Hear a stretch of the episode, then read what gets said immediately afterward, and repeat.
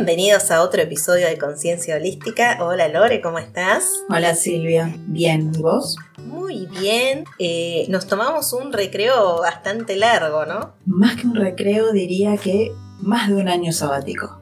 Totalmente, fue más de un año sabático, así es. Pero acá estamos, así que queríamos contarle a, nuestro, a nuestra audiencia qué anduvimos haciendo. Lore, ¿les querés contar qué anduviste haciendo?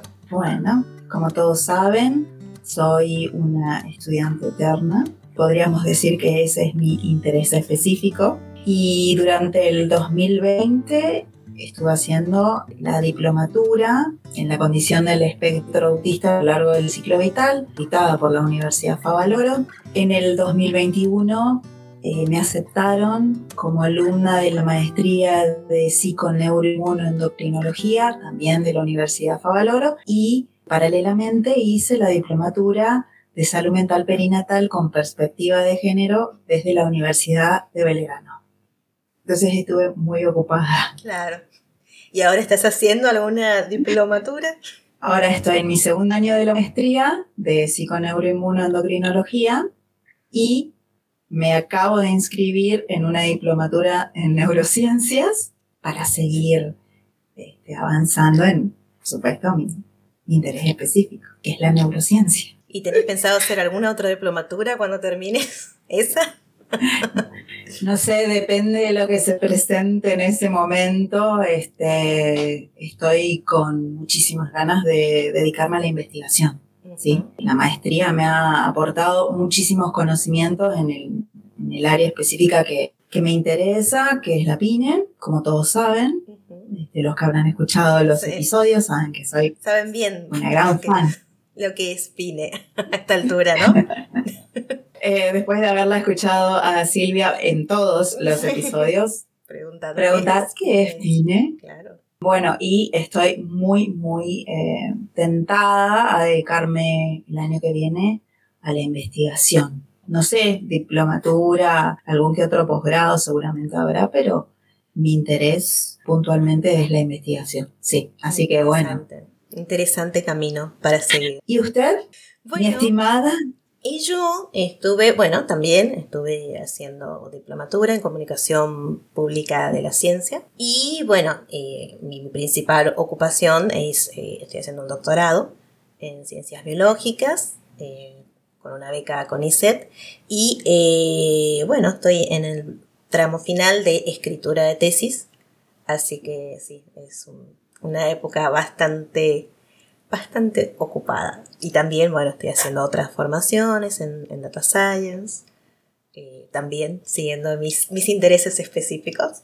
Así que sí, la verdad estoy como bastante, bastante ocupada. Entonces, bueno, estamos en, en eso y eh, es por eso que la verdad no nos queda tiempo y energía como para hacer el, podcast con la dedicación que se merece, ¿no? Entonces, de momento es por eso que estamos en pausa. Pero es una pausa, ¿verdad? Es una pausa para recopilar también información de primera mano, de buena fuente, porque toda la información que, que nosotros recopilamos y con ese material generamos los episodios es justamente de de lo que tiene que ver de, de, nuestros estudios, de las capacitaciones, las formaciones, los posgrados que, que, hacemos, ambas, digamos. es el objetivo del podcast. No hacer algo que sea de la boca para afuera, sino que tenga que ver con, con algo serio, con algo que tenga que ver eh, basado en la evidencia, los papers más nuevos, por lo menos ese es nuestro, nuestro deseo, ¿no?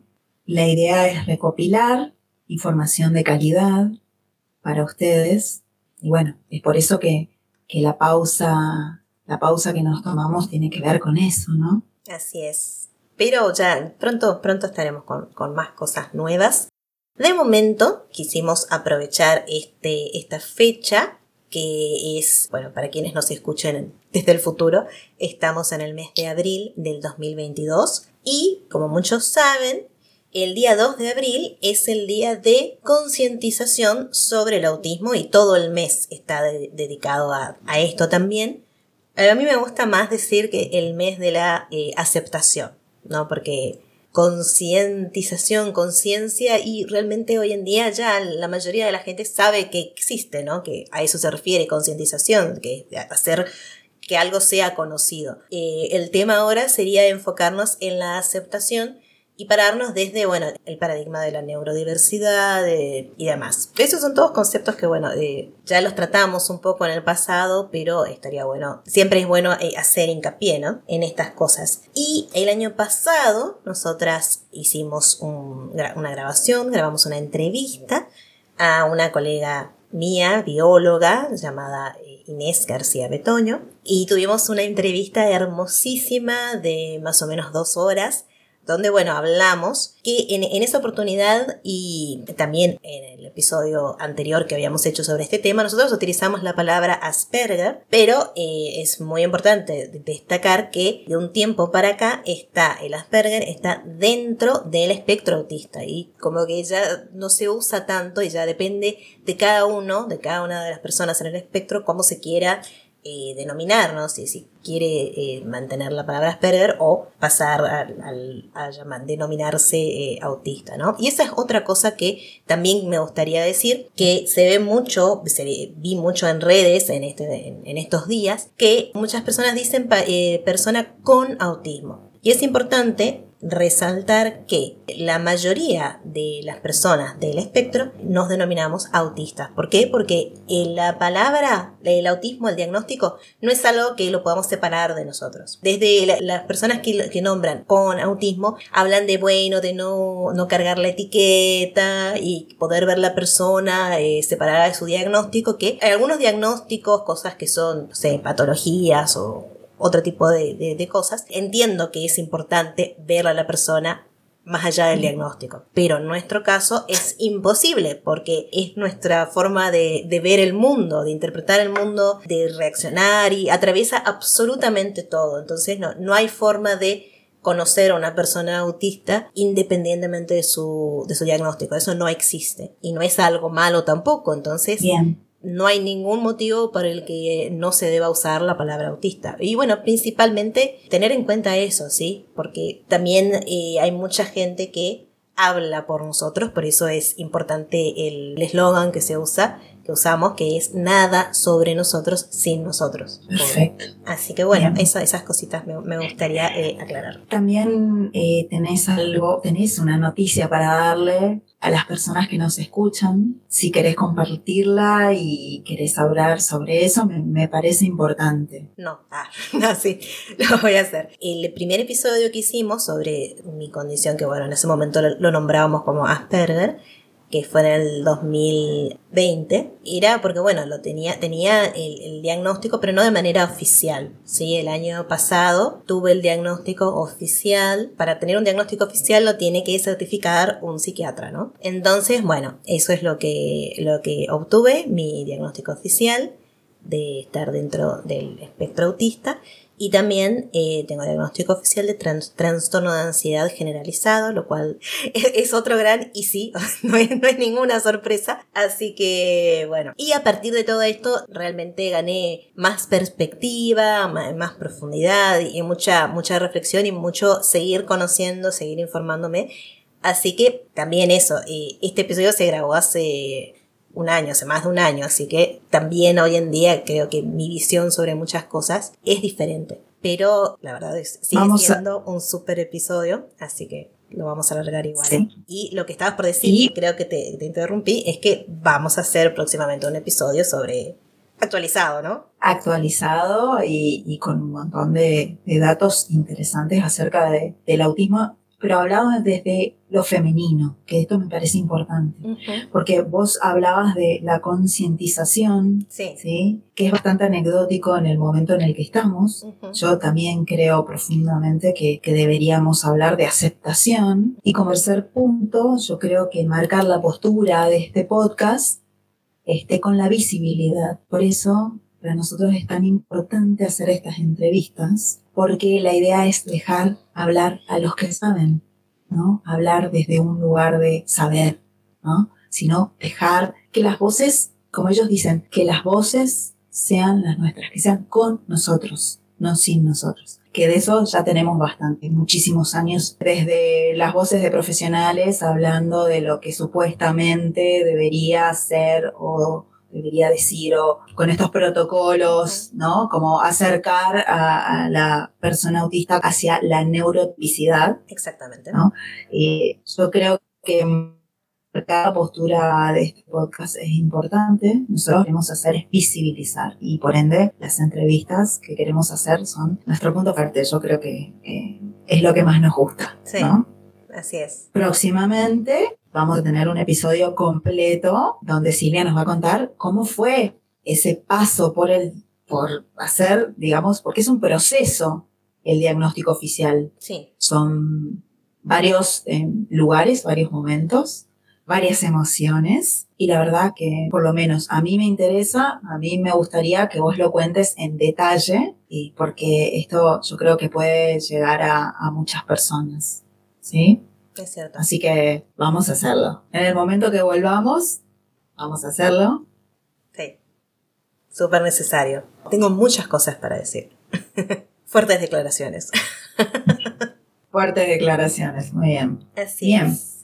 Bueno, entonces, ¿te parece si los dejamos, dejamos a nuestra audiencia en compañía de, de nuestras versiones del 2021 entrevistando a, Inés, que es una genia, y la verdad, eh, escuchar sus vivencias y, su punto de vista es, es fantástico. Para mí es fantástico escucharla también porque nosotras somos muy parecidas en muchas cosas, pero muy distintas en otras. Entonces, eh, es, es, genial poder eh, ver eso, ver realmente el espectro, ver una persona que, que sea, para mí, que sea como te digo, parecían unas cosas y diferentes en otras, es, es realmente eh, iluminador y bueno, es eso, es realmente un espectro. Hay infinidad de, manifestaciones, así que bueno. Los dejamos con ellas, porque fueron ellas las que hablaron y yo lo disfruté un montón. Hacer esta entrevista fue para mí muy placentera. Así que espero, espero que, la, la disfruten como, fue para nosotros. Así es, va a estar, eh, una entrevista larga porque obviamente no, no, no, lo no pudimos cortar esto, así que lo vamos a, a alargar en dos partes. Así que los dejamos con la primera parte de nuestra entrevista a Inés García Betoño.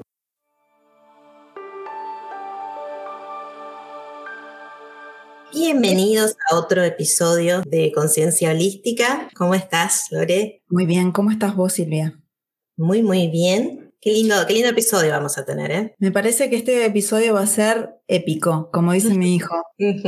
Tenemos una invitada muy especial. ¿La querés presentar, Silvia? Por supuesto, acá estamos con mucho, muy, muy contentas de presentar a María Inés García Betoño. Ella es licenciada en biología, en orientación zoología, es becaria de CONICET y está eh, terminando su, su doctorado.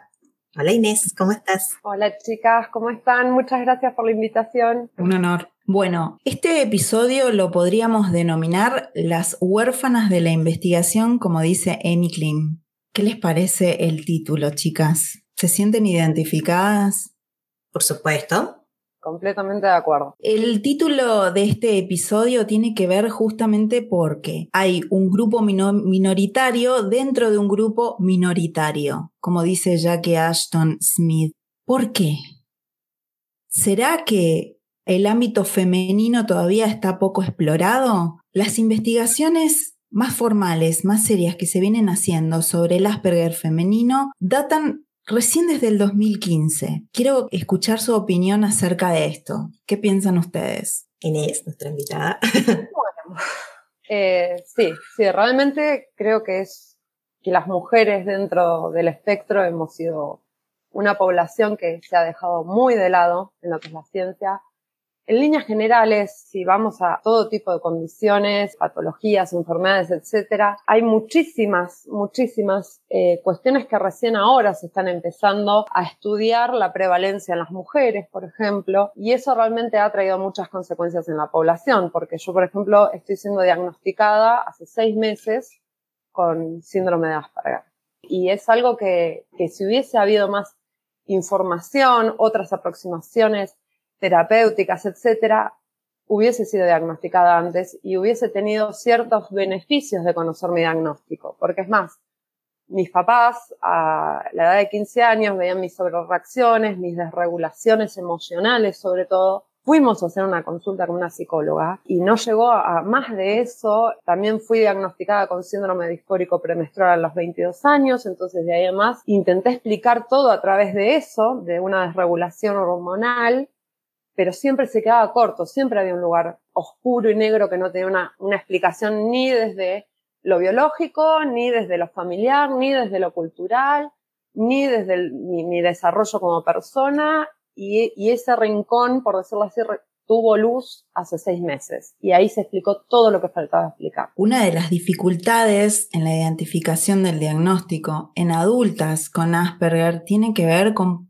cosas muy puntuales, como por ejemplo instrumentos de evaluación estandarizados que tienen que ver con un género masculino, ¿sí? expectativas de encontrar una presentación similar a los varones, lo cual es bastante extraño, ¿sí? Un sesgo histórico de un género particular que es de los varones, eh, menor conducta externalizada, sobre todo en la infancia, Generalmente eh, lo que se encontró es que recién en la adolescencia las mujeres Asperger como que tienen algunas que otras conductas externalizadoras por una cuestión más de tener esta frontera, encontrarse con la frontera de lo social y ahí recién ver que hay patrones conductuales que se repiten. Confusión con el diagnóstico diferencial, que de eso nos vamos a explayar bastante, que tienen que ver con que llegan al diagnóstico después de haber sido sobrediagnosticadas con otras comorbilidades camuflaje. Este es un tema del que se habla muchísimo y también nos vamos a extender un poquito. Expectativas sociales, o sea, lo que se espera del comportamiento de la conducta de la mujer, de la niña, del adolescente, ¿sí? Que tiene que ver con a ver, las buenas costumbres, ¿sí? Y al ser menos externalizadoras, esto es un, es un tema, es un gran tema. Y la falta del perfil profesional formado para poder, el ojo clínico, para poder diagnosticar de una manera eficiente de qué se trata, ¿Sí? Entonces, los diagnósticos que se hacen a través del DSM5, este es un tema Queda mucho para hablar. Estuvimos buscando mucho, mucha información acerca de eso, sobre todo de acuerdo a las diferencias de, cuestiones del sexo en género, pero biológico. Por ejemplo, tenemos de la APA en el 2013 esto de que dice de en las muestras clínicas las niñas muestran más frecuente comorbilidad con discapacidad intelectual, lo cual sugiere que las niñas sin diagnóstico o retrasos en el lenguaje pueden no ser identificadas, tal vez por una manifestación más sutil de los síntomas en la comunicación social.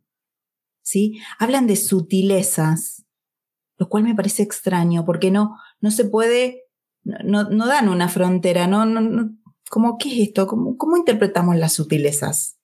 ¿Qué piensan ustedes? Por comparación, porque es sutileza por, en comparación o en relación a cómo debería manifestarse en el, según ese estándar que es el género masculino.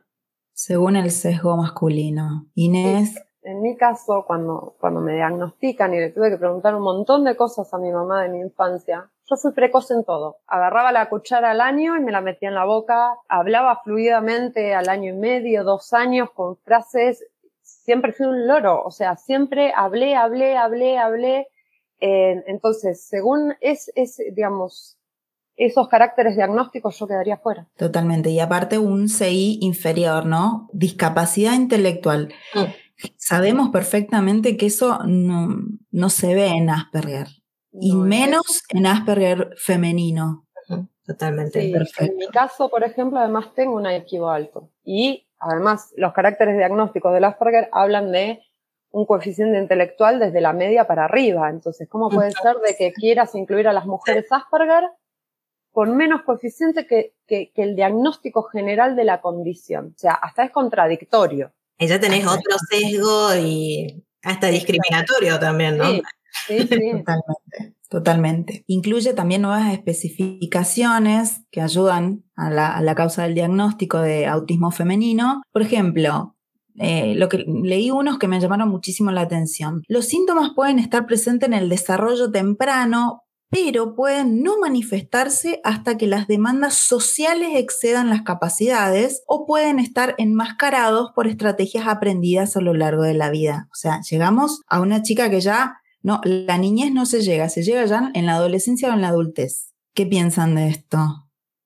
Demandas sociales. Cuando las demandas sociales son ya una frontera. Vemos a una niña que está en la periferia, como pasa con los varones, o está dentro del grupo. Dependen los intereses. Si, quieren, les cuento cómo, cómo yo puedo ver en retrospectiva mi vida. A ver. Yo siempre fui muy solitaria. Me crié en una familia que somos siete hermanos, así que siempre había mucho estímulo, mucha gente, mucho de dónde agarrar, aprender, escuchar odiaba ir a la escuela, creo que lloré toda la salita verde, que era la última, y el primer grado me costó muchísimo. Y fui bastante solitaria hasta cuando pude serlo, por decirlo así. Pero cuando entré en la, en la secundaria ya eso no era una opción. Y mis camuflajes empezaron a los 13 años. Siempre dije que tuve un quiebre en mi vida a los 13 años y ahora entiendo por qué. Porque mis camuflajes más fuertes se empezaron a dar desde ese momento. Y en la facultad me pasó lo mismo, yo ahora recuerdo anécdotas, pero los primeros tres años de facultad yo estaba con mi pareja y me relacionaba con todos, pero me invitaban a sus casas, a fiestas, yo no iba. Y de golpe, con un viaje de campaña que se hizo por, por una materia que es vertebrados, que fue increíble la materia, ahí empecé a ir a fiestas, organizar fiestas yo en mi casa, multitudinarias, o sea, pero después desaparecí al radar por meses y era, ¿qué pasó? De golpe Inés desaparece. Entonces ahí venían también los reclamos sociales y uno exponerse y decir, bueno, hago el esfuerzo, voy a esta reunión, pero, pero me siento como, no tengo ganas de ir, pero tengo que ir porque como que hay que mantener las amistades, los grupos, pero es eso, es siempre la periferia y el no ser comprendido. Y uno no comprenderse y decir, ¿por qué si los demás la pasan bien o, o, o se sienten tan a gusto? Yo no, no, no, no, no entiendo si me están invitando, si soy una amistad, no soy una amistad, si soy parte del grupo, no soy parte del grupo. Lidié con eso toda mi carrera y también sigo lidiando con eso todos los días. El esfuerzo para parecer. Exacto, el, esfuerzo para parecer normal. Sí, es algo que. Es tremendo, sí. Igual, yo me siento muy identificada. Sí. Eh. Sí, no, no, sí, cuando no, que yo también me siento muy identificada con lo que dijiste. Eh, yo también empecé a hablar al año, eh, a, leer y escribir a, los, los, tres años, eh, todo, todo muy, muy precoz y, y muy, también eso muy lleno de, de expectativas, ¿no? De, por parte de, de mis mayores, porque bueno, ah, me acuerdo cuando, bueno, creo que ya conté en algún momento en el, post, en el podcast que eh, una maestra le había dicho a, mi, a mis papás cuando yo tenía ocho años, esta, esta chica, esta nena les va a traer muchas satisfacciones. Eh, Qué presión. sí, y así, y así toda la vida. Y en lo social, yo eh, era, era solitaria, siempre preferí jugar sola y estar sola, pero en, en la escuela yo, yo tenía a mis amigas, yo era, tenía siempre, siempre tuve como un grupo de amigas, pero creo yo que no, que yo percibía como justamente esta desregulación también en cómo percibir las situaciones sociales, que yo me sentía eh, o me percibía más incluida de lo que realmente era, ¿no? Ahora en, a distancia puedo ver que, que siempre, siempre estuve más en la periferia de lo que me, me daba cuenta en ese momento. Y también yo empecé a notar a los, eh, a ver, 11 años, eh, sí, 11 años más o menos, 12, sí, 11, 12 años, esta cosa que decías vos de, de darte cuenta que tipo, no, hay que, hay, algo hay que cambiar porque no, esto así no, no es viable, ¿no?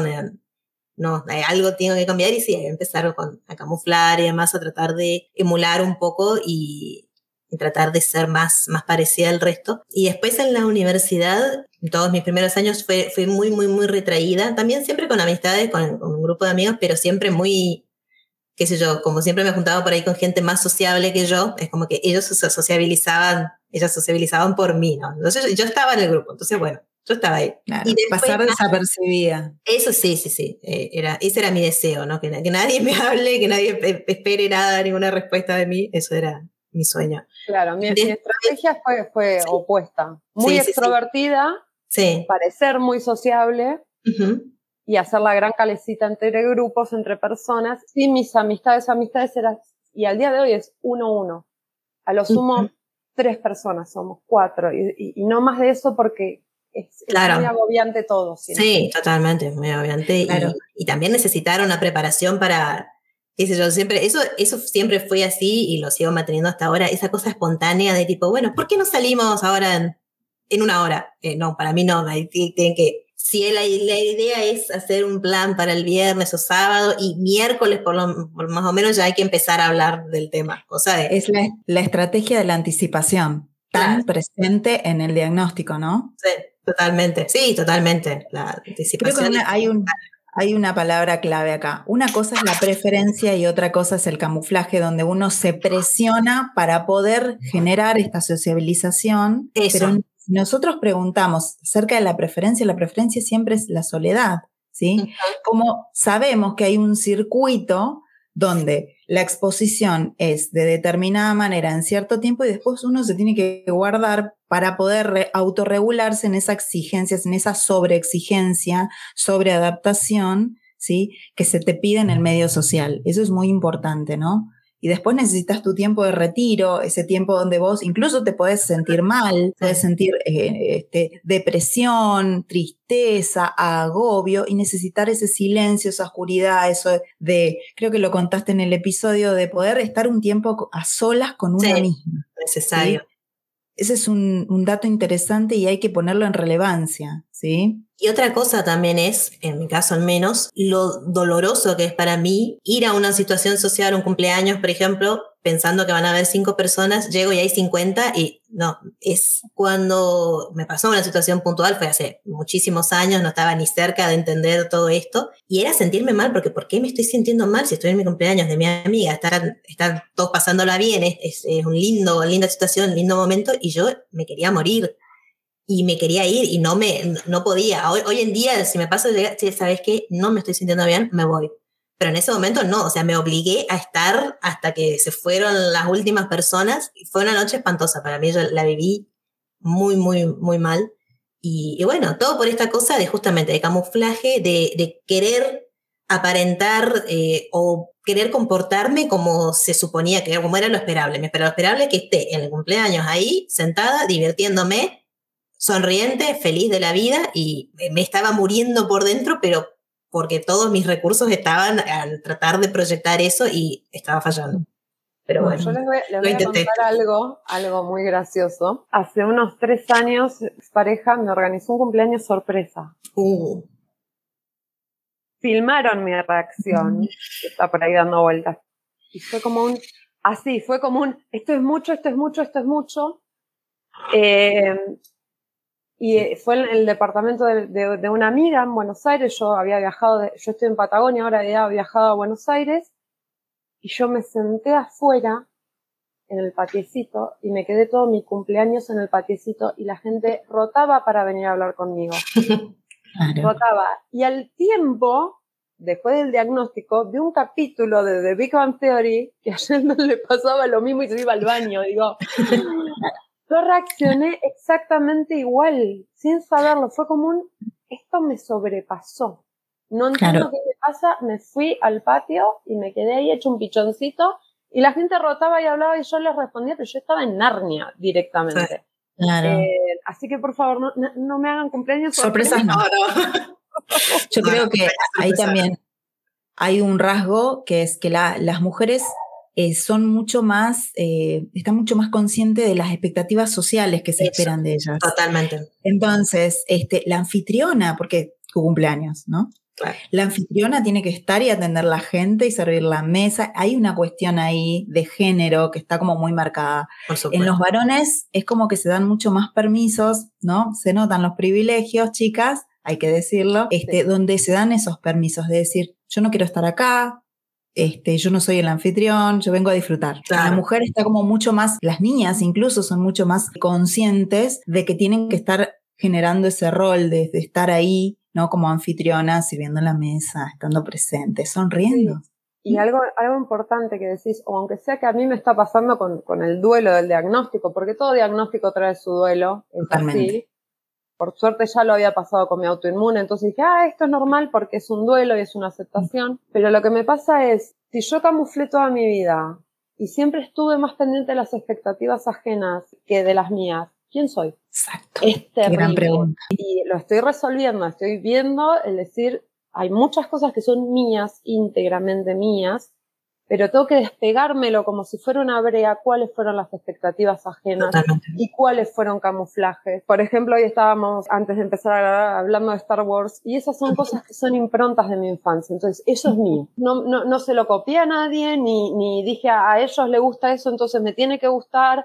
Inconscientemente hay cosas que yo las identifico como improntas de mi persona, pero es un trabajo muy laborioso, muy doloroso, pero que creo que a futuro es una liberación, el poder decir qué es mío y qué es de los otros y poner una frontera. Totalmente. El Sí. camuflaje realmente es muy terrible, pero por otro lado nos dio, cuando ahora yo siento que, que uno ya lo, lo, lo tiene identificado, también te está dando herramientas Exacto. para poder desenvolverte socialmente de Sí. vez más, conociendo cuáles son tus necesidades y cuáles son las expectativas del otro. Exacto. Parece muy complejo, pero termina siendo bastante simple. Porque es verdad, es muy es ter- terrible el tema del camuflaje porque es ese, esa cosa, crisis de identidad que vos decís de, de decir, pero si yo decidí esto porque yo lo estaba, yo pensaba que lo estaba eligiendo. Poder diferenciar eso, que sí, pude haber decidido y elegido cosas sin quererlas realmente. Hablando de diferencias de acuerdo al sexo biológico, hay una investigación que lo dirigido por la por la licenciada Agostino en el 2019. Ella habla sobre estas diferencias en cuestiones muy puntuales, por ejemplo, en la evolución, ¿sí? Los varones síntomas más graves más pequeños, ¿sí? Más niños se pueden notar más. En las mujeres los síntomas más graves se notan más en la adolescencia. En la imaginación, por ejemplo, los varones son más restringidos, menos juego imaginario o simbólico. En cambio, en las mujeres es mucho más amplia e intensa, hay más juego simbólico, aunque está guionado. Fíjense que ahí ya comienza a verse un poco la cuestión del rasgo social. La parte motriz. En los varones, mayor torpeza motriz. En las mujeres, Torpeza motriz que puede estar presente pero no es tan marcada. La comunicación en la inter interacción, en los varones se da peor desempeño y en las mujeres hay un mejor desempeño, sobre todo señalar, seguir la mirada y como dije el juego simbólico. En cuanto a los intereses, la diferencia en varones es que es más idiosincráticos y extravagantes, como que llaman más la atención de los pares, ¿sí? Por eso vemos este, dinosaurios, este, los planetas, pero en las niñas es como más amplio, ¿sí?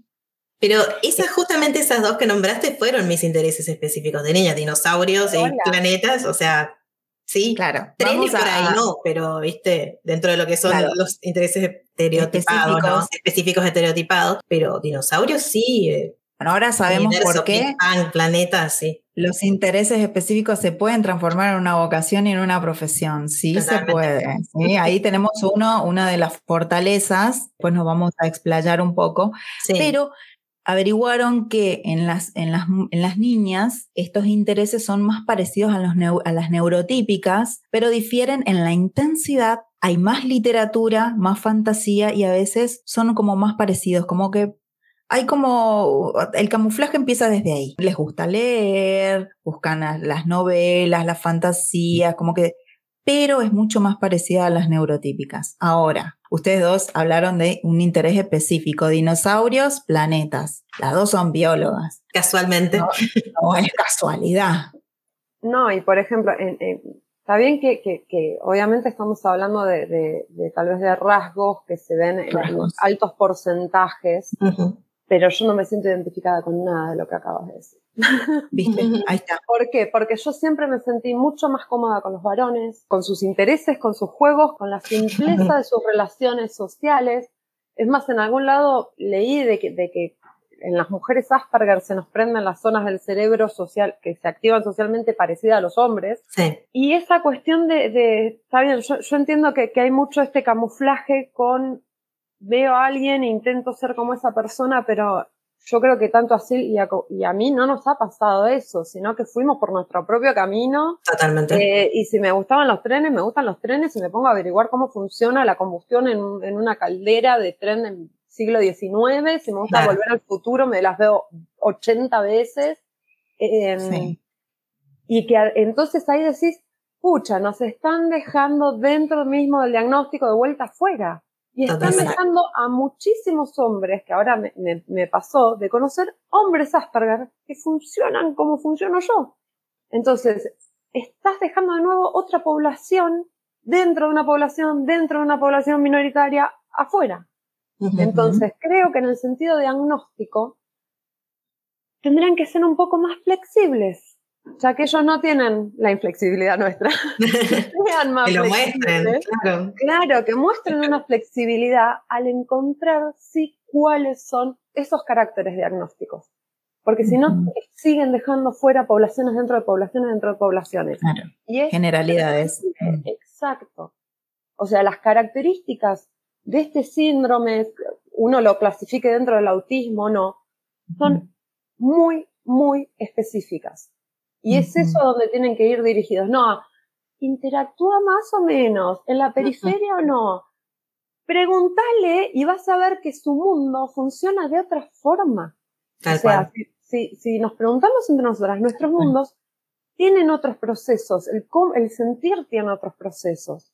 Entonces, no es tanto que se ve desde afuera, Claro. Sino cómo nosotros nos desarrollamos. Y yo me tengo que enterar a los 34 años de que era una daltónica social. Y me entero porque alguien viene y me dice, no ves todos estos colores, como que no los veo. Si yo me desarrollé tranquila en la vida, sufriendo un montón de cosas que pensé que a los otros les pasaba, no, no ves, no ves estos colores, confundís estos colores, entonces digo, soy una fucking daltónica social y nadie me lo avisó. Y el mundo se rige bajo otras reglas y yo no lo sabía y lo único que hice fue sobrecompensar y sobrevivir.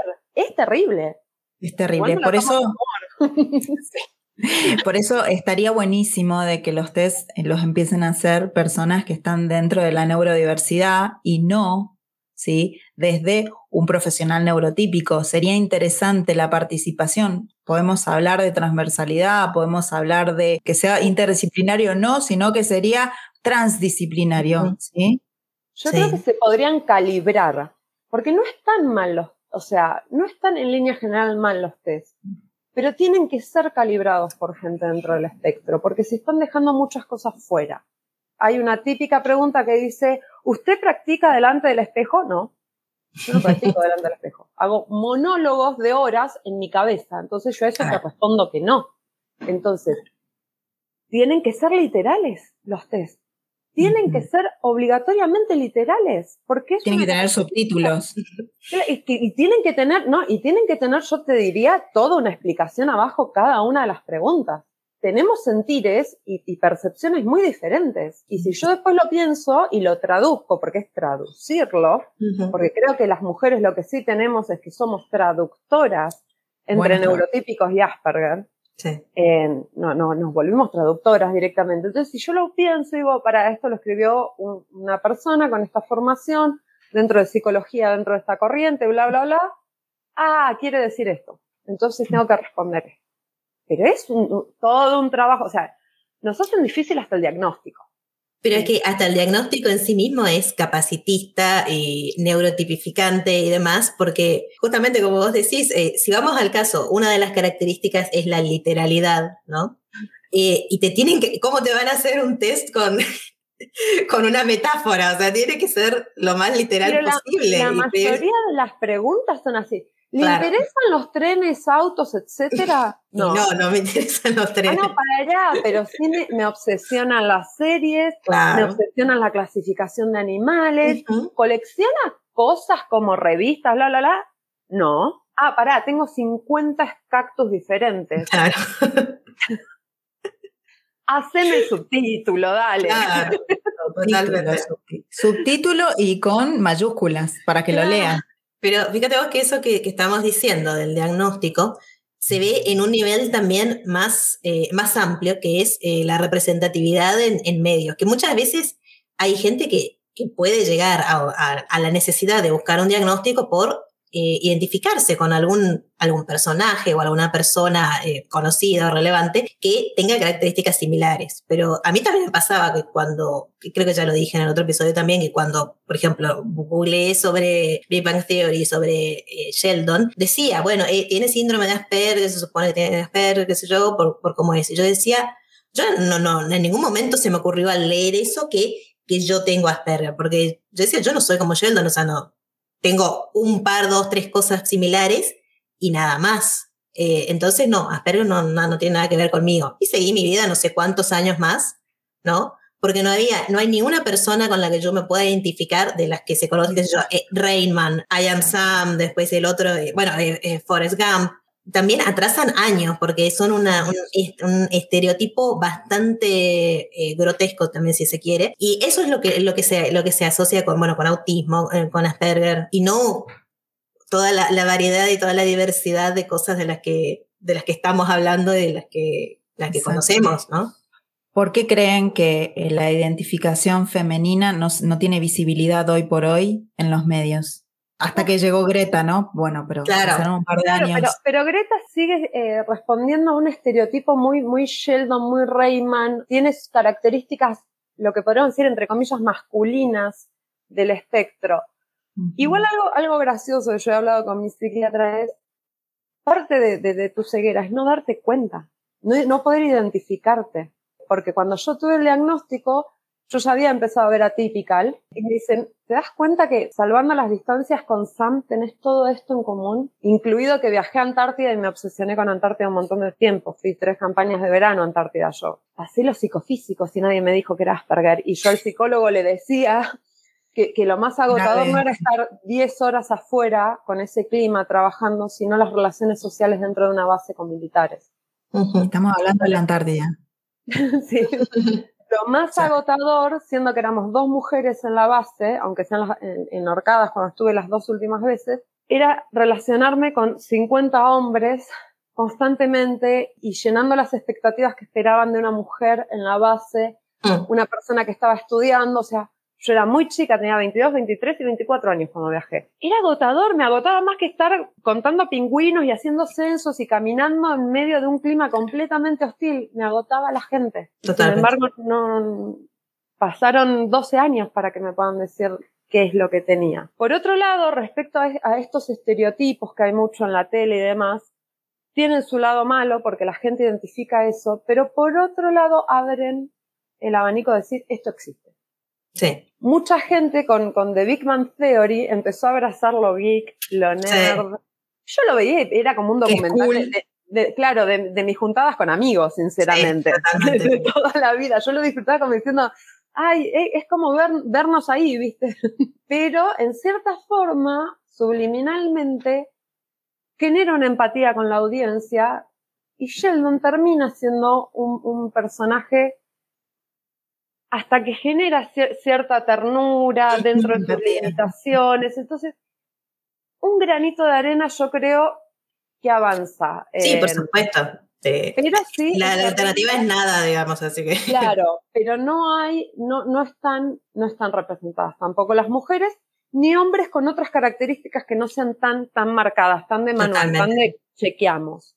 Eh, esperemos que eso vaya cambiando con el tiempo. Incluso Sam de Atypical es, es bastante típico. si bien es un personaje con más colores y con más, está, está muy bien hecho. A mí, a mí me gusta mucho esa serie y cómo tratan todo el tema está, está muy lindo. Pero, pero sí falta. Justamente Judith Gold habla de los criterios diagnósticos que hay que tener como profesional y dice que los criterios no son de género. El punto es cómo los clínicos interpretan los criterios. Más que cambiar los criterios, la clave es hacer las preguntas adecuadas, como decía Inés. Y desafortunadamente eso solo viene de la experiencia y el conocimiento sobre la presentación de la condición en el sexo femenino. Educar a los profesionales es uno de los caminos certeros, ¿no? Eso me pareció muy, muy criterioso, ¿sí? De parte. O sea, fíjate, las fallas son estas, ¿sí? Hoy por hoy un diagnóstico se da como más certero, más eficaz gracias al ojo clínico que tiene el profesional formado que por los test, que los test tienen todos sesgos eh, masculinos, justamente. Y como decía, la, investigación sobre Asperger femenino recién es, seria desde el 2015, ¿sí? Eh, estaría bueno por ahí que visiten si tienen alguna pregunta en mujeresea.com y en Autism in Pink, que es la primera iniciativa que es europea. Ahora, ¿cuáles son las rutas diagnósticas que ustedes tuvieron que seguir para llegar a donde están? Les leo las que puede cotejar. Ansiedad social o preocupaciones sobre dificultades sociales. Y sí. no en mi caso, pero mucha claro. Las mujeres adultas que son luego diagnosticadas con esquizofrenia o, o desórdenes psicóticos, incluso TAC, trastorno de ansiedad generalizada. Trastorno de ansiedad, sí. Perfecto. Un hermano, primo u otro miembro de la familia están en el espectro y los familiares o la persona se empiezan a hacer preguntas. No, pero yo le avisé a mi familia que podíamos ser más de uno. Quedan ellos. Perfecto. En mi caso, yo también, o sea, solamente estoy diagnosticada yo, pero eh, no tengo la menor duda de, más casos en, mi familia. Es como bastante obvio en realidad. Sí, pero es, algo, es algo que queda en cada uno. Sí, por supuesto, eso, es otro tema. Uno puede saber, vos podés decir, bueno, este, este es, pero eh, realmente sí, tiene que partir de esa persona la inquietud y la necesidad de, de, buscar un diagnóstico y, y, ir por ese lado, ¿no? Porque también es, es una cosa muy, muy personal, muy íntima y hacerlo de otro modo es, es totalmente violento creo yo. Totalmente. A mí me pasó que ahí tengo que tener mucha más preparación, tengo que, cuestiones de, de tiempo, de que sea un proceso, entregar un diagnóstico o una, sí, un diagnóstico aún siendo adultos, porque es, es un choque, es un, como dicen ustedes, es, es tremendo pensar en todo lo que tuve que vivir para poder estar acá y decir, ahora entiendo todo. Es un cambio de paradigma directamente. Otros a través de diagnósticos que se le dan a los hijos. Eso es mortal, porque tener que eh, enterarte cuando estás en el consultorio diciendo, bueno, pero todo lo que está diciendo el médico de mi hijo, hija, hija, pero me siento súper impactado por eso. Eso es violento, me parece eso es muy violento. Y es muy común, ¿no? Hay, es una, gran cantidad de personas, mujeres sobre todo, se enteran de ese modo. Em, para las chicas con síntomas más suaves, esta me, me mató. Esa redacción. Me mató, me mató porque lo, tuve que poner literal porque me parece que esto, esto leen las personas que van a buscar. Eh, más suaves, dice, el deterioro de las habilidades académicas y las competencias sociales se pueden complicar en la adolescencia y la misma puede desenmascarar los síntomas. O sea, tiene que llegar ahí, a hacer un fracaso escolar o, tener un, periodo de bullying intenso para poder decir, acá se notan los síntomas. Y es llevar al límite, ¿no? Estar totalmente desregulada hasta, hasta explotar. O sea, hay que llegar a explotar para que te puedan diagnosticar. No, algo interesante de toda la lista que, que, venís nombrando, menos el diagnóstico a través de los hijos, no considera a los adultos. O sea, a los 18, ¡pum! Y ahí termina, tal cual. Una población que está en cero. Claro, y los niños crecen, las niñas crecen, o sea, ¿cómo puede ser de que ya sabiendo que están dejando toda una población fuera, la dejaron y creció esa población? Claro, no ¿qué pasa hablan de adultos y nos diagnostican tarde. Sí. Y además hay una expectativa de vida muy baja en, el espectro autista. Entonces, es algo urgente encargarse de este tema, porque si tenés una expectativa de vida de 39 años, con una población de riesgo altísima, no podés seguir hablando de niñas y adolescentes. Claro. Tenés que empezar a hablar de adultos también, porque no desaparece. Sí, a mí me pasa que todo lo, que, lo que leíste de, que, de esa, ese llegar a explotar, digamos que ahí lo leíste como en la adolescencia, a mí me llegó en la universidad, o sea, me, pasó bastante similar a eso, pero muchos años después, porque yo estaba tan sobreadaptada y tan eh, eh, camuflada, Que, todo, todo lo que es eh, adolescencia y secundaria lo pasé, bueno, con las, las dificultades, creo yo, generales, no, no fue, no, es que sufrí de más creo yo. Pero sí me pasó de, que se me explote en la cara todo eh, recién muchos años después, que también eso es otra cosa que también tiene que ver con, con el Asperger de la, entre comillas lo digo, madurez emocional y demás, que muchas veces llega también años después. Entonces sí, no, no puede ser que, que, se termine a los 18 años el, todo lo diagnóstico y toda la asistencia y demás, porque en realidad me parece a mí que se complica y sí se complica más adelante en realidad. Sí, y a mí me Eso, en la cara a los 31 años, con un autoinmune, con un trastorno de ansiedad, empezando a tener ataques de pánico, con una depresión que de larga data ya de cuatro años, y ahí fue, necesito respuestas, necesito encontrar herramientas porque no, no puedo seguir viviendo así. Pasé del sobrevivir al decir, ya estoy al límite. Necesito otras herramientas y necesito entender por qué no puedo salir de esta situación. Porque todo este trade-off, toda esta sobrecompensación de 30 años, me estalló en medio de un doctorado. O sea, que ya de por sí es súper estresante hacer ciencia, hacer ciencia y hacer ciencia en Argentina. ya lleva, o sea, hay estudios hechos en el hemisferio norte de que la mayoría de los, de los doctorandos terminan con algún trastorno de ansiedad o depresión. Entonces yo decía, bueno, es el doctorado, pero no, no me alcanza esa, esa respuesta. Sí, Entonces, somos una población vulnerable a, ese tipo de trastornos, a esas comorbilidades, los, los que estamos haciendo tesis doctorales, ni hablar con esto de base y sin saberlo. Y realmente es terrible. Entonces, cuando escuchás que todo se direcciona todavía a niños, adolescentes, decís, dale, ya tenés información de sobra para saber que te dejaste, te seguís dejando todo un grupo. Y esa gente va a entrar, por ejemplo, a trabajos o a universidad y va a necesitar acompañamientos, que tal vez no son los mismos que necesitan otras personas, pero los van a necesitar. Y no podés mirar a otro lado después de que alguien cumplió la mayoría de edad porque ya los derechos del niño universal, etcétera, caducaron. O sea, hay derechos humanos, derechos de la discapacidad, hay convenciones internacionales que, que están por encima de un montón de cosas y parece, y, y es eso, desaparece.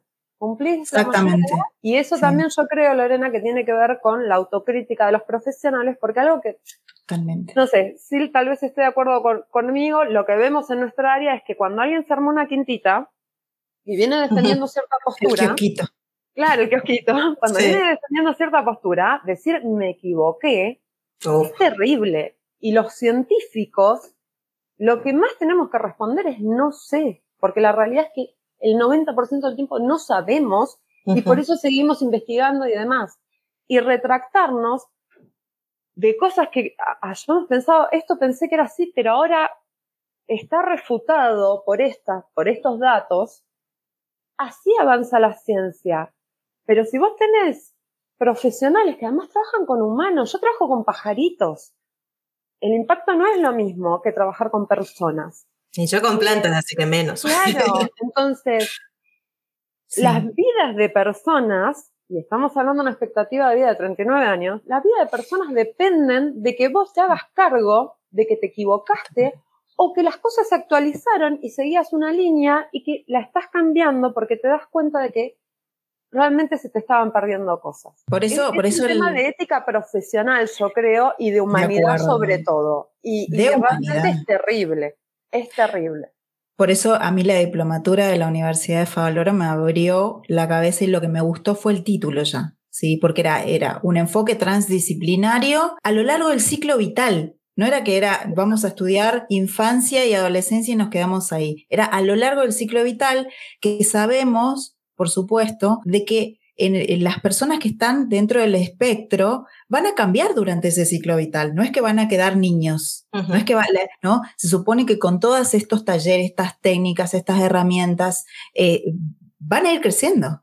¿Sí? Entonces, lo importante es decir, eh, ya no interdisciplina, no se habla de interdisciplinario, cada uno en su kiosco, hablando así como, ¿no? ¿no?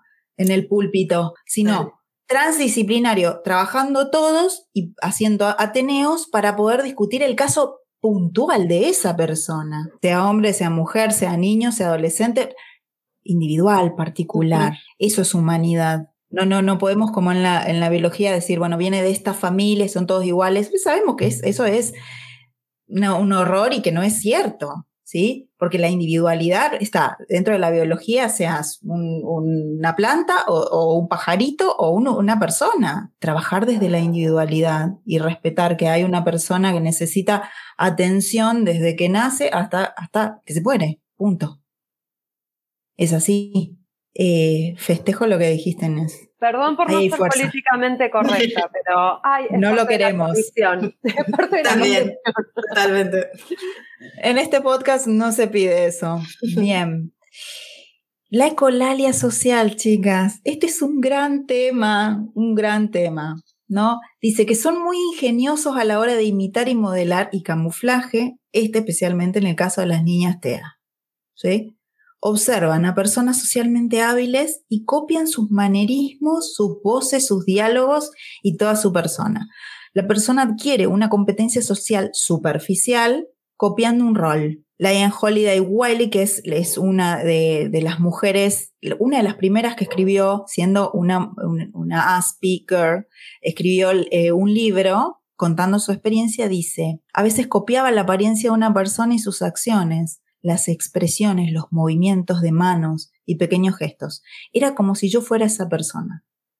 ¿Qué opinan del, mote ecolalia social? A mí no me pasó eso. Sí, sí sé que me doy cuenta ahora que fui incorporando palabras, así frases, expresiones que de algún modo a mí me sonaban como cool. Yo decía, yo quiero ser cool, entonces las incorporé. Y normal. Claro, tal, cual. Y sé que no, no, no es una cosa eh, así inconsciente, que, bueno, vieron que por ahí de, manera inconsciente uno, es, qué sé yo, se van, eh, se va asimilando eh, frases de otra persona. Yo lo hacía de manera muy consciente y muy, muy concienzuda, ¿no? De decir, bueno, de ahora en adelante voy a decir esta palabra en estas situaciones. Solo eso tengo para decir de la, de la En mi caso, fue diferente, porque tal vez si tomaba cosas eran cosas que me gustaban, que por ejemplo, no sé, cuando se le caía la casa encima la bruja en el Mago de Oz y te muestran las medias con rayas, y dije, ay, son las rayas de Beetlejuice, tengo que conseguirme estas medias. Era hace 20 años atrás, no se usaba eso, y yo las usaba y no me importaba porque las había visto y me habían encantado. Eh, Vos tenés una anécdota del diagnóstico que te pasó con una pregunta. Ay, ¿cuál? Ya me perdí. Espejo. la del ah, espejo. Bueno, claro, lo que decía hace un rato. Eh, ¿Hablas con. ¿Practicas en el espejo? No. Pero hago monólogos en mi cabeza. Yo lo que sentía es que iba tomando cosas que me gustaban del entorno. Nunca de una persona en particular. Es más, odiaba mirar personas que los grupitos. Mm. Fulana se viste así, todas se visten igual. Al día de hoy veo una película donde están todas vestidas iguales y me da ganas de vomitar. O sea, directamente. Y más Tendría que ser vómito social en vez de. Claro, es como decir, ay, qué espanto lo homogéneo. Qué horrendo, qué artificial. Entonces, eh, sí, tal vez tengo esta cuestión de, de poder imitar ciertas cuestiones sociales. Es más, adoro los memes. Los memes es como en mi nuevo idioma, es más fácil explicar el mundo a través de repetición de frases, porque, bueno, Silly y yo somos re cinéfilas, entonces tal vez nuestra repetición, o, aunque sea en mi caso lo que yo tomo, viene de otros lugares. Ni loca estaría imitando a la persona que tengo al lado. Pero por nada del mundo me resulta lo más desagradable, deshonesto, em, un espanto total. Sí. y tampoco es esa cuestión de decir, quiero ser un unique snowflake, como todo el mundo ahora quiere ser único. Claro. Yo antes del diagnóstico hablé con varios amigos en esto de, de la pandemia. Digo, estoy muy introspectiva, sinceramente, y para mí esto de ser un unique snowflake y saberlo de toda la vida es una carga, porque los que se dicen ser únicos y especiales corresponden a la distribución de normalidad. y yo no, no, no, entiendo por qué y por ¿Y qué me hace diferente? Bueno, hola, diagnóstico. Eh, pero sí, imitar a otra persona es un espanto. Tal vez sí ir tomando cosas de diferentes lugares, inclusive hasta animales, plantas, lo, que se te ocurra. Electrodomésticos, cualquier cosa, o sea, yo soy muy visual, cualquier cosa te va a la base de datos y la base de datos la procesa y da un producto. Es como si fuera una computadora, una interfaz visual. Sí, como te decía, de lo, de lo que es secolalia social y solo esto de tomar algunas cosas y coincido con Inés en que tampoco jamás me, vi así copiando 100% a una persona eh, ni nada, cositas mínimas, porque tampoco, tampoco es como tan importante, me parece. ¿Creen que también una carencia de ideales identificatorios en el espectro eh, contribuye a que uno tome como cositas, cositas, cositas? Sí, puede ser. Que, es necesario, 100% para mí necesario que haya más eh, visibilidad y más eh, mujeres aspis eh, visibles, puede ser, sí, sí, sí. Pero tampoco me parece que sea, que para una construcción propia, de identidad propia, sea tan necesario tampoco un mirar hacia afuera, ¿no? Quizás, creo yo que, y, quizás en eso también este, puede ser que puede ser asociado al tema ASPI, justamente eso, que no sea necesario tanto mirar hacia afuera, si, si todo pasa por adentro, por, no, por eso, es, algo de ecolalia social es como, es un poco raro, ¿no? Porque si todo pasa por adentro, ¿quién va a estar mirando tanto hacia afuera? ¿Qué, qué ASPI va a estar mirando tanto hacia afuera? Es una experiencia, ASPI, esto de la introspección y de la aceptación de las, de las diferencias. Yo creo que tiene que ver con eso, pero lo veo más como eh, en los adultos. En los adolescentes veo que hay como carencias identificatorias muy fuertes mm, que necesitarían por lo menos tener a, los adultos, ¿me mm. entendés? A las niñas decir, busco Asper, Asperger en femenino y me aparecen Silvia y Inés. Les haría el mundo mucho más fácil. Por lo menos ahora la tienen a Greta. Sí, pero, sigue siendo un estereotipo muy masculino. Es cierto, eh, sí. Bueno, en base a eso yo, yo les, les, contaba, ahora lo, lo, cuento a la audiencia en general, hace dos días que fue el, día del síndrome de Asperger, eh, yo salí del, del, closet mamushka o como quiera decirse con la comunidad en la facultad. Y me pareció importante, no por ser un modelo a seguir o no, sino que sepan que existe alguien en la facultad a la que pueden recurrir si lo necesitan. Porque hablaba con una colega de la falta de visibilidad de la comunidad LGTB más y hablábamos de esto, de, la, de la, falta de, también de modelos o de personas en las neurodiversidades y fue un acto de exposición de mi parte, lo pensé mucho, lo hablé con colegas y lo hice porque dije, alguien de 17, 18 años que se está metiendo en una facultad que debe estar llena de gente como nosotros, llena. si en algún momento se encuentran con alguna traba o lo que sea, que sepan que hay alguien más no es necesario ni que me escriban, pero decir, ah, hay alguien más, tal vez les ayude. Y a mí, ¿cuál fue el costo? Decir que soy Asperger. No es un costo si beneficia mucho a una persona. Eh, pero eso es muy personal también. Esto, esto me da pie para preguntarles que, cuál es el beneficio de haber obtenido el diagnóstico. ¿Qué piensa? En mi caso es tener mi título para ejercer de mí misma, de una vez por todas. Excelente frase. Mm. Muy A mí que me gusta juntar papeles, certificados y títulos, ahora tengo mi título habilitante para ser yo misma. Cuando descubre quién soy, porque estoy como en esa crisis. Estamos investigando, perfecto. Estamos ahí. Totalmente, totalmente, es eso, es la, para mí es primero la, explicación de toda la historia o de gran parte de, la historia de, de mi vida y de por qué pasó tal cosa en esa situación, por qué soy así, por qué reacciono de este modo y justamente tener herramientas de cómo gestionar situaciones en el futuro a partir de lo que ya sé. Bueno, ahora ya sé cómo funciono, entonces sé que exponerme a estas situaciones, y mejor no, o si hay situaciones que son inevitables y bueno, cómo prepararme para eso y después, en el después, justamente cómo volver, cómo regularme, cómo autorregularme, qué cosas eh, sé que necesito y bueno, y dármelas en vez de como hacía antes, de decir, no, esto, no, yo tengo que seguir, tengo que seguir estudiando, tengo que seguir haciendo cosas porque, porque es lo que corresponde, ¿no? Es lo que debo hacer, lo que debo hacer, el deber hacer. En cambio, ahora decir, bueno, no, eh, yo necesito apagar todo y quedarme sentada mirando en la pared y, voy y lo hago. Aprender a pedir ayuda, en mi caso, También. es terrible, me cuesta un montón decir, tengo esta limitación, por favor voy a necesitar que estén atentos a esto, esta cuestión de las autorregulaciones, el decir necesito autorregularme, necesito mis espacios, estas situaciones me, colapsan, que el otro entienda que aunque se me ve tranquila, tal vez por dentro estoy pasando un infierno y lo estoy pasando, después necesito dos horas para recuperarme. Eh, me pasa en situaciones de congreso, en charlas, que en el momento, o mismo ahora, tal vez me ven súper calmada o relajada o fluida, pero, pero no lo estoy no lo estoy, eso es algo que, que, no se ve, entonces poder decirlo y decir yo voy a necesitar recuperarme de esto, es un montón también. Y dejar de estar cumpliendo las expectativas de los otros y empezar a decir cuáles son mis expectativas, qué es lo que yo quiero. Y lo que hablábamos hace un rato, sacar esa brea, separarla y empezar a, a, como enfocar, es como si estuviésemos con una miopía total y empezar a decir, bueno, a ver, me voy probando los lentes hasta que pueda enfocar lo que tengo que enfocar. Totalmente. Excelente mensaje, Inés.